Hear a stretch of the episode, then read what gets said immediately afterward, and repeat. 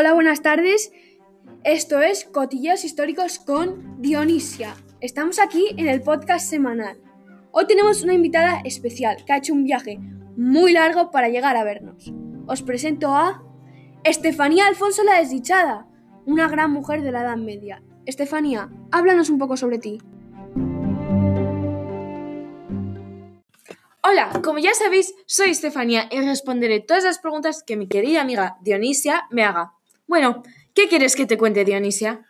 Cuéntanos por qué te llamaban Estefanía la Desdichada. Verdaderamente es una larga historia, pero para eso estoy, para contarla. Pues adelante. Pues vayamos atrás en el tiempo.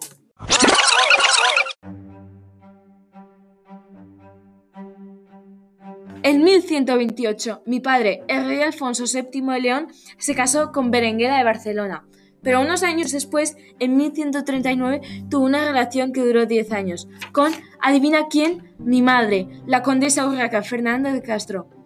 Y un año después de mi supuesto nacimiento, en 1148, sí, es verdad, soy muy vieja. Berenguela murió. Mi padre dejó a mi madre y se casó con Requilda de Polonia en 1152. Y cuéntanos, Estefanía, ¿qué pasó después? Esta historia me intriga. Pues Estefanía de la Desdichada viene por la relación ilegítima de mis padres, como ya habéis visto.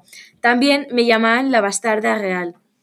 Pobre de ti, ¿te afectó mucho este nombre que te otorgaron por culpa de tus padres? No mucho, la verdad. Cuéntanos más sobre ti, Estefanía.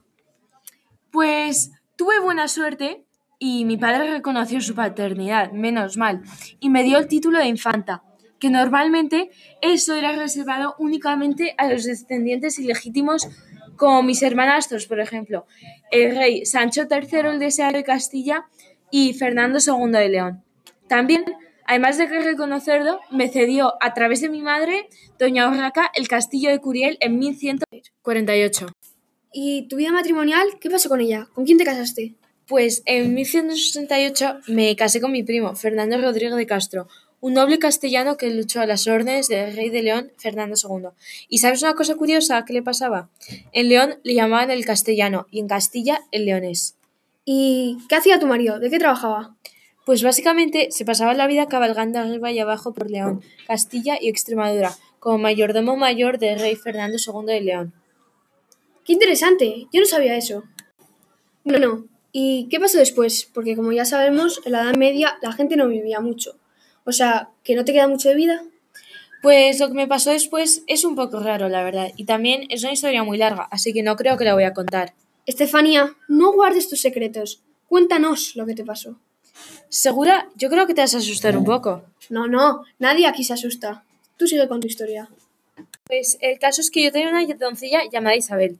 A ella le gustaba vestirse con mi ropa a escondidas para su novio secreto, el escudero Fortune. Yo no sabía nada de esto. Lo hacía por las noches con mis bellos vestidos. Asaltaba al vestidor, se ponía guapa y bajaba el, el jardín para que Fortune la viera en mis sedas y terciopelos. ¡Qué malvada! ¡Shh! Dionisia, cállate, no interrumpas. Vale, vale, lo siento. Que sí, que te calles. Pues una noche, un 1 de julio de 1180, alguien les vio a Isabel y a Fortune juntos.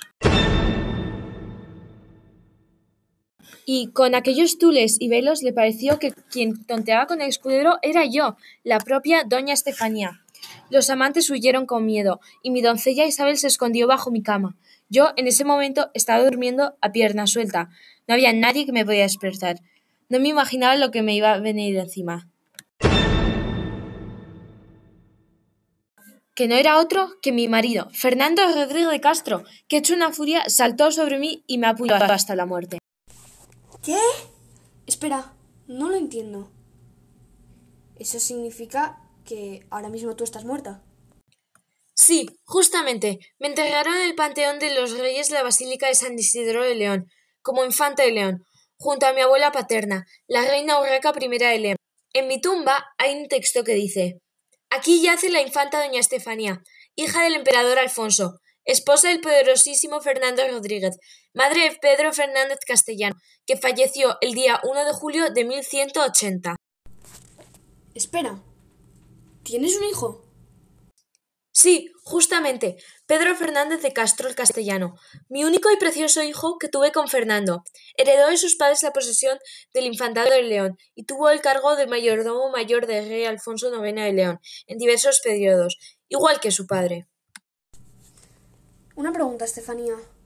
Pero, si estás muerta, ¿cómo puedes estar aquí ahora mismo tan viva?